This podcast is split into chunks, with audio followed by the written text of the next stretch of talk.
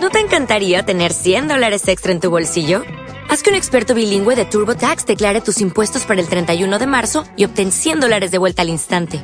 Porque no importa cuáles hayan sido tus logros del año pasado, TurboTax hace que cuenten. Obtén 100 dólares de vuelta y tus impuestos con 100% de precisión. Solo con Intuit TurboTax. Debes declarar para el 31 de marzo. Crédito solo aplicable al costo de la presentación federal con TurboTax Full Service. Oferta sujeta a cambios o cancelación en cualquier momento. Palabras al minuto.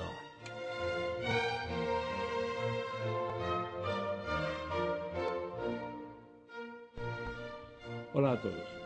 Este pequeño espacio radiofónico es un modesto intento de añadir historia a nuestro conocimiento de las palabras. Hay quien afirma que la etimología, especialidad lingüística que estudia el origen de las palabras según la academia, es la madre de todas las ciencias y bien podría defenderse la tesis. Quien conociera todas las palabras y de dónde procede cada una, hasta sus raíces más remotas, conocería sin duda todas las cosas y todas las historias de los seres humanos.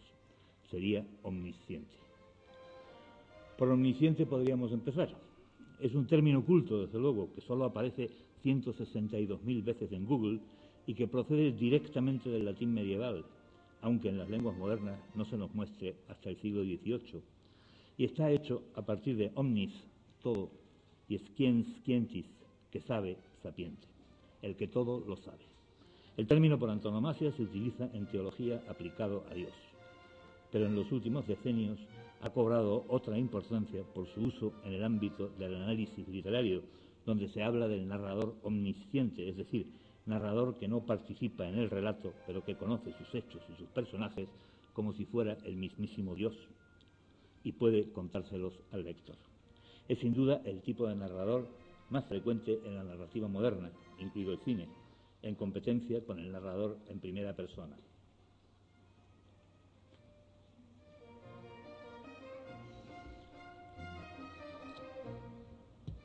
Sacamos a colación la palabra efímero porque lleva en su interior una curiosidad. Para nosotros es un término más bien culto. No lo conocerían todas las personas que hablan español en el mundo, sin duda, pero tampoco podemos afirmar que esté entre las palabras más difíciles. En un recinto universitario, desde luego, no cabe suponer que alguien no la conozca. Efímero, pasajero, de corta duración, según la academia. Dentro hay dos palabras griegas, una preposición, epi, y un sustantivo, emera. Quienes sepan algo de griego moderno identificarán esta última palabra. Está en la forma actual de decir buenos días, calímera.